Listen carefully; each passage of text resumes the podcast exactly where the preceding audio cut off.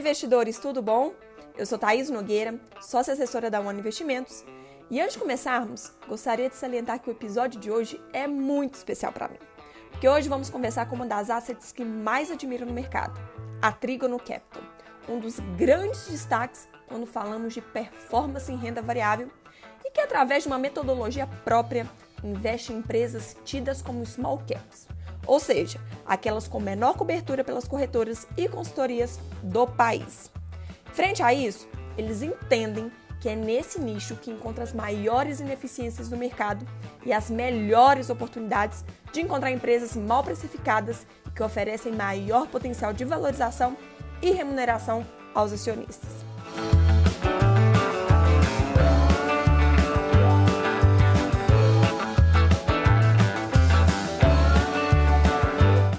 Para apresentar a Trígono para vocês, eu convidei nada mais nada menos que Frederico Mesnick e Werner Roger, CEO e CIO da Asset, respectivamente. Boa tarde, Fred, tudo bom? Para começarmos, explica para os nossos ouvintes um pouco mais sobre a Trígono, para que eles possam entender exatamente o que vocês fazem.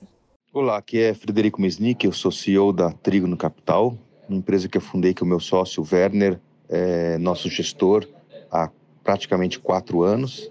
A Trígono é uma, uma gestora né, que investe em empresas, então a gente tem cabeça aqui muito de longo prazo, a gente entra de sócio nas empresas, elege conselhos, tem uma participação ativa nas empresas para destravar esse valor longo prazo. Nossos produtos são todos aí long only, né, não, são, não tem derivativos, não tem alavancagem, não fazemos short, realmente cabeça de investidor de longo prazo. Por isso muito importante olhar os nossos fundos numa janela maior do que três anos. Isso é muito, muito importante.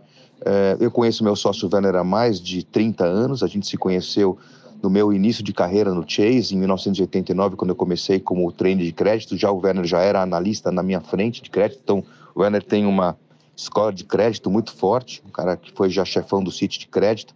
A gente saiu trabalhar junto várias vezes nesse, nesses 30 anos e, e, por um motivo por outro não deu certo, mas felizmente deu certo. A gente tem então se une forças aí com uma das grandes casas é, no país, hoje com mais de 2 bilhões sob gestão e somos aí 115 mil clientes. E Werner, olhando mais especificamente a estratégia da Asset, atualmente temos disponíveis vários fundos da Trigno na nossa plataforma. E o que podemos destacar para os nossos clientes sobre eles? Conta para a gente. Relação às estratégias, nós estamos, temos basicamente sete fundos né, e um ETF.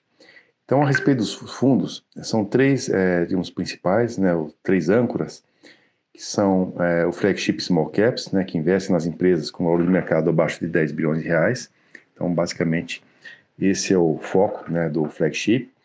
O Delphos Income, é, composto por empresas também é, focados em small caps, mas que tenham a característica com dividendos muito relevantes. Né? Então, ano passado, nós tivemos aí um yield, né, um retorno sobre os, os ativos de 12,5%. Né? Então, esse foi o retorno dos dividendos na carteira. Então, basicamente também é, concentrado em small caps, é, mas não, digamos, é, não é um regulamento, né? ele pode investir em outras empresas, mas basicamente nós buscamos é small caps. É, e o foco aqui são os dividendos. A terceira estratégia âncora, né, que é o Verbier, que é, ele era um clube de investimento, né, desde dezembro de 2017, passou a ser gerido para Trígono, depois em julho passou a condição de fundo. Então é um carteira livre é, que também ele busca as melhores oportunidades. No momento, né, o, as microcaps, small caps são aquelas que nos proporcionam as melhores oportunidades de investimentos mas também pode investir né, em empresas maiores, né, não necessariamente small caps. Então ele é um fundo mais concentrado é, e que busca também um retorno absoluto, né, tendo o IBOV né, como seu benchmark. O flagship tem um índice SML é, como benchmark e o Delphos é o IDIV. Então esses são os principais, digamos assim, fundos. Nós temos é, dois fundos de previdência, né, o, o, o Prev 70, basicamente ele é um fundo também focado em small caps, mas limitado é, em 70% em ações. É, 30% basicamente é a posição em renda fixa e que nós é, não tomamos risco de crédito, nem duration, nem de liquidez, basicamente ele está investido em Tesouro Selic, né, sem custo é, nenhum adicional. É, busca também a small caps, mas ele tem uma série de limitações, né, que são é, regulatórias, como o nível de concentração é, da, na, das empresas é não mais do que 15%. É, você tem um, um, nível de concentração naquelas empresas que chamam-se tradicionais, né, que não são nível, no mercado nível 2 ou nível 1. Então existe um limite em relação a essa exposição. Ele é bastante concentrado e eu digo assim que são a, a, a nata da casa. São os, as principais empresas da Trígono. É, como ele tem um prazo de resgate mais curto, né, são bastante líquidas é, e concentrado nessas, digamos, nas top six, né, as seis maiores posições aqui da, da Trígono. Então é a nata da nata. O Icatu Prev 100, né, ele tem a característica também de buscar small caps, mas com 100% de exposição. Enquanto o Prev 70 tem o, o CDI como referência, né, já o, o, o Icatuprev 100, ele tem é, sua referência ao, ao, índice Bovespa, né? Então, basicamente, também é 100% investido em ações, até 100%, também com limites regulatórios um, um pouco mais flexíveis, né, do que o 70%, é, e também pode investir em BDR, até 20% em cada estratégia. Então, ele é um pouco mais diversificado, né, ele está mais exposto em empresas menos líquidas também, porque permite, né, dentro do regulamento ou dentro da, é, das, é, dos, é, do regulatório né, do, da SUSEP. É, então, é também uma alternativa é, para quem investe em longo prazo, usando o recurso né, de, do PGBL e VGBL, mas ambos fundos de previdência a gente é, recomenda para aquele perfil né, de mais longo prazo. Nós temos dois alternativos, né, que são é, um fundo que busca oportunidades no segmento de energia, né, que aí são empresas que geram, transmitem, distribuem, ou são consumidoras né, dentro do segmento de eletrointensivas, mas também produzem energia, ou produzem é, equipamentos ou produtos que são utilizados pela indústria é, ligados à energia, ou mesmo é, produtores de etanol e biomassa, energia de biomassa. Então, tudo que se relaciona à energia, né, o Power Yield, ele está basicamente exposto, inclusive até petróleo né, é possível, mas também com a característica de distribuir, é, ou melhor, de ter os dividendos né, como um ponto importante, por isso o yield. E também buscando esse universo de small caps. Os small caps é o, é o foco aqui da Trígono, né?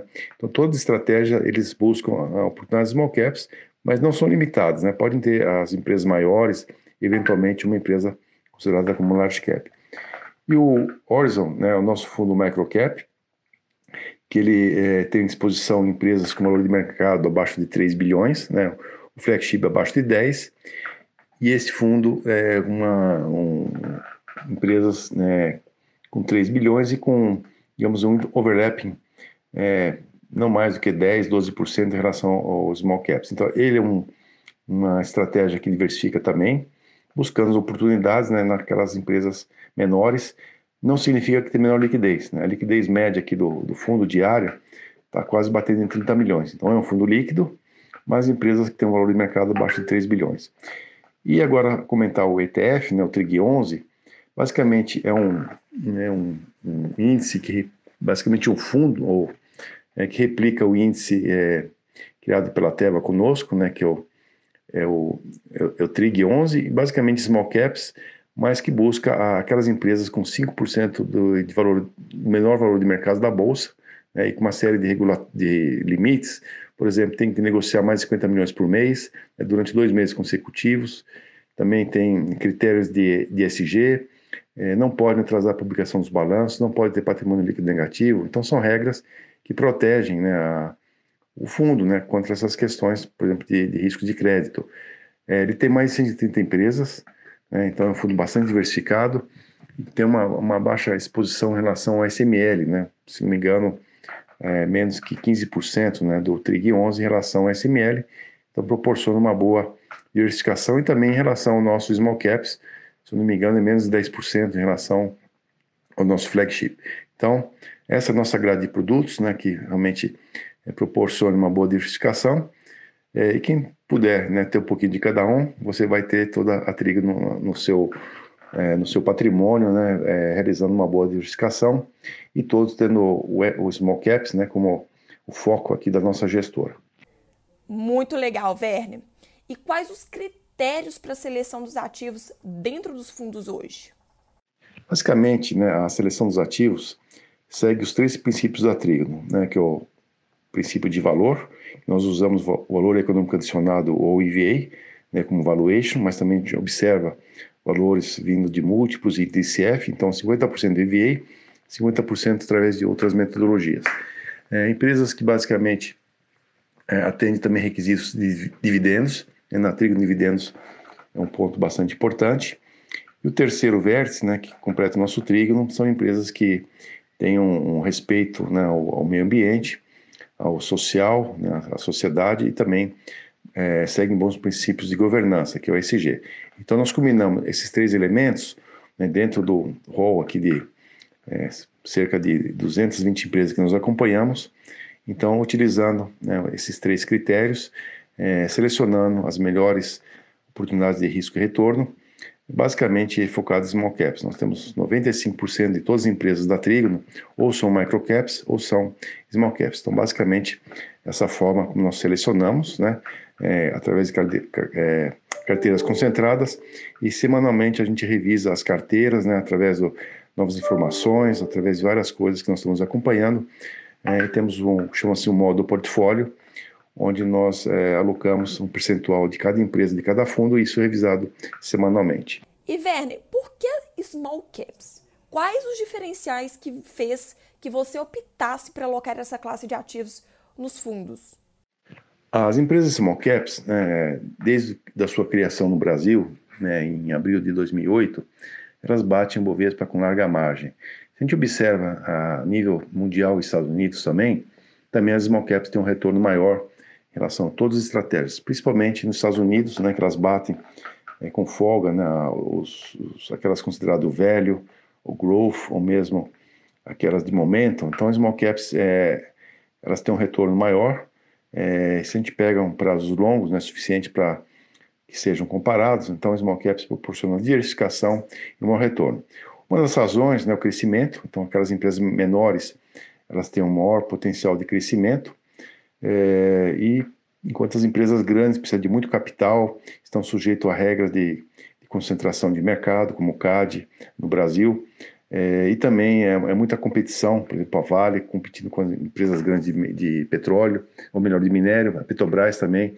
Então, é, as small caps podem atuar em nichos né, que tem menos, é, digamos, competição, é, mas empresas que têm uma posição muito forte é, dentro dos seus segmentos. E também a simetria de valor. Como tem menos gestores ou menos casas de research olhando, é, elas são mal precificadas. Então, para nós, é a oportunidade de buscar ativos mal precificados.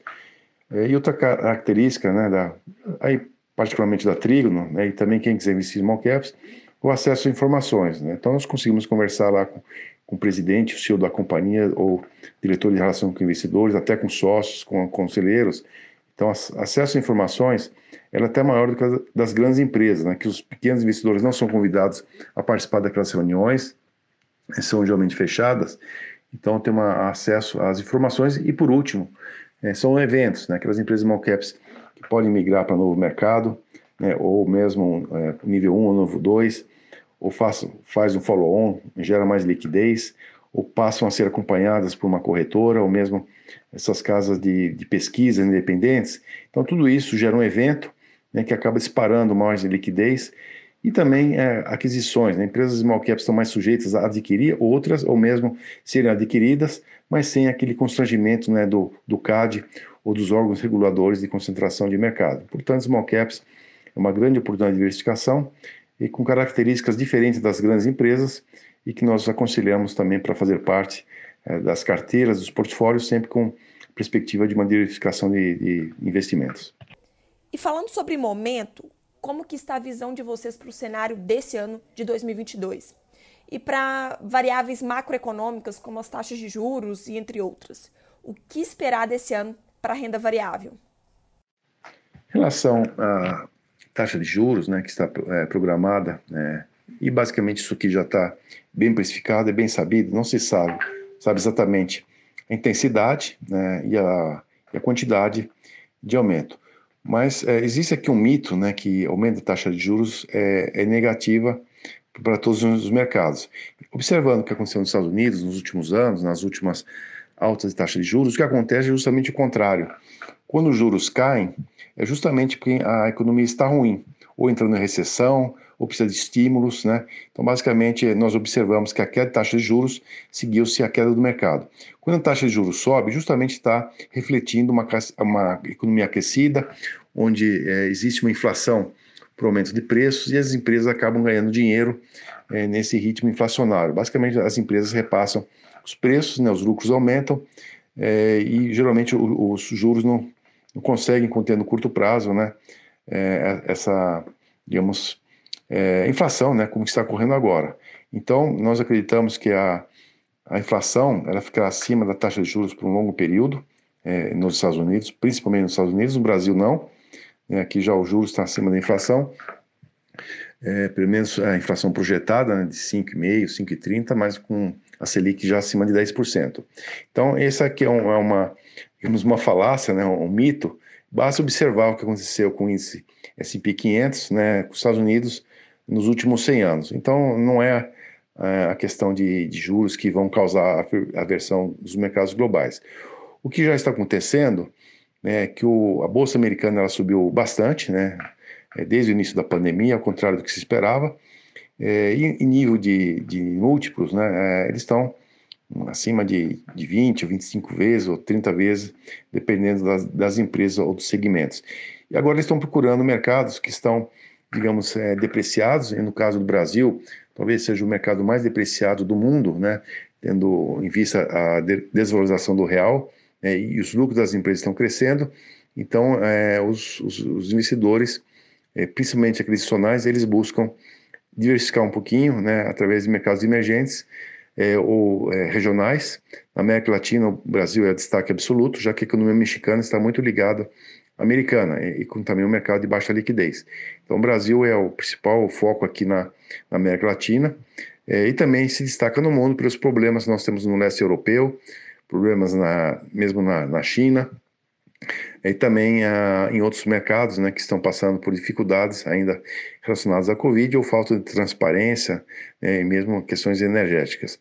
Então, é, nós não vemos ah, essa questão de juros subindo, que trará aversão nos mercados globais, mas sim é, a busca de oportunidades, porque a inflação americana ela ficará por um bom, longo tempo acima da taxa de juros. Portanto, para fazer frente às necessidades de retorno né, dentro dos Estados Unidos, eles buscarão é, outros mercados e isso explica o porquê a bolsa está subindo, porque aumentou muito a aplicação é, de investidores estrangeiros e porque é, os, os, locais estão vendendo por outras razões. Basicamente, é, os locais estão buscando é, a proteção das taxas de juros né, e mesmo os locais que investiram fora do Brasil, né, nós vimos aí a Nasdaq, né, uma perda muito relevante, a SP500 também, e ainda uma perda de 4,5% no câmbio.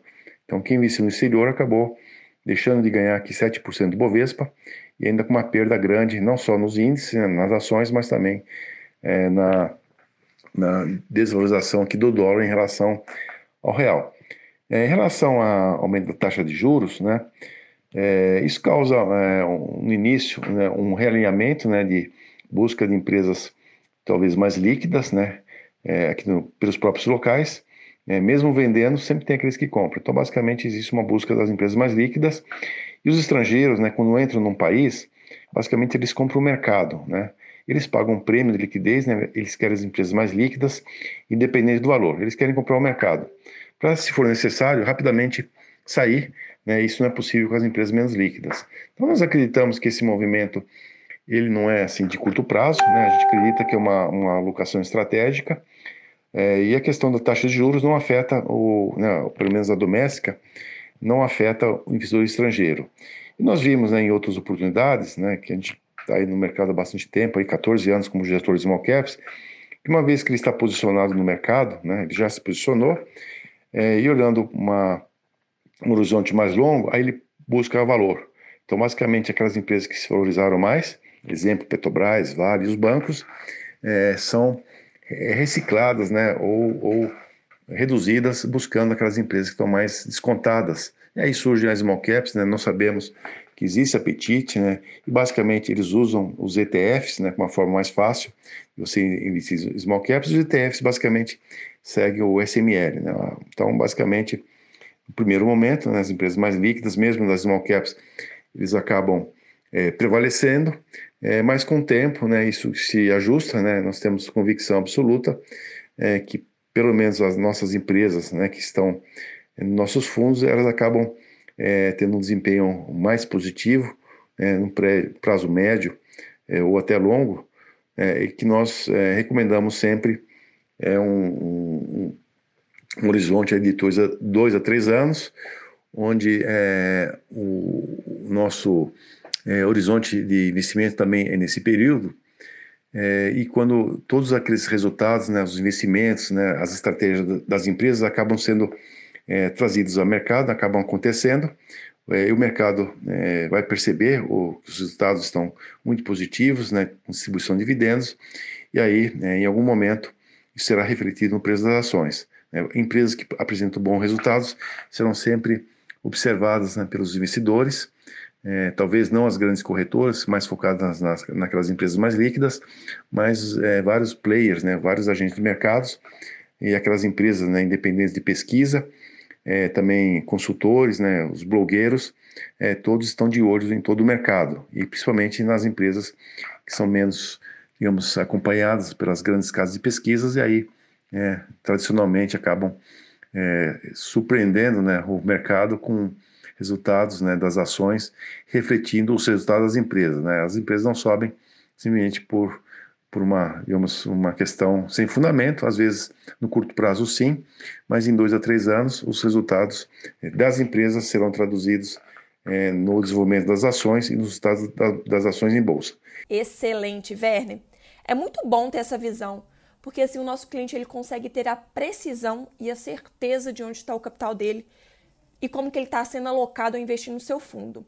E acho que grande prova de tudo isso do que você falou foi a performance no último ano, onde a flagship subiu 43,6% versus 16 e 20% do índice small. A que se deve a essa ótima performance? Conta o segredo de vocês. Questão de 21, né, nós tivemos um excelente ano, basicamente seguindo o nosso processo de investimento, né, diferente do mercado. Nós somos bottom-up, não olhamos nem setores, nem muito menos a, a construção dos índices. Né? Basicamente, a gente é, observa as empresas, né? somos focados nas empresas, e cair, caímos em empresas onde o, o, mercado não olhava, né? principalmente o setor industrial, setor do agronegócio, empresas de commodities como nichos, né? que não são aquelas tradicionais de aço, minério de ferro, e isso acabou refletindo em todos os nossos fundos que foram líderes dentro das suas categorias. Para 2022, né, e como também 21, a gente não muda a nossa estratégia, temos uma proteção grande aqui contra a crises, né, através nossa principal rede de proteção, que é o câmbio.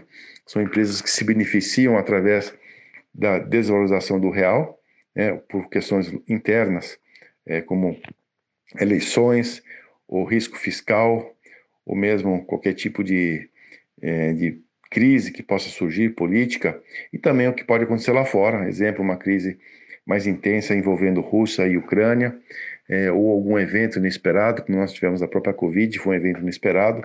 Tivemos 11 de setembro, tiveram vários outros fatores inesperados, como 2008, né, que também foi a, a crise da subprime, e o dólar acaba é, refletindo as crises como uma, a moeda de proteção. Então, todos os mercados buscam proteção no dólar, então para nós é a rede de proteção.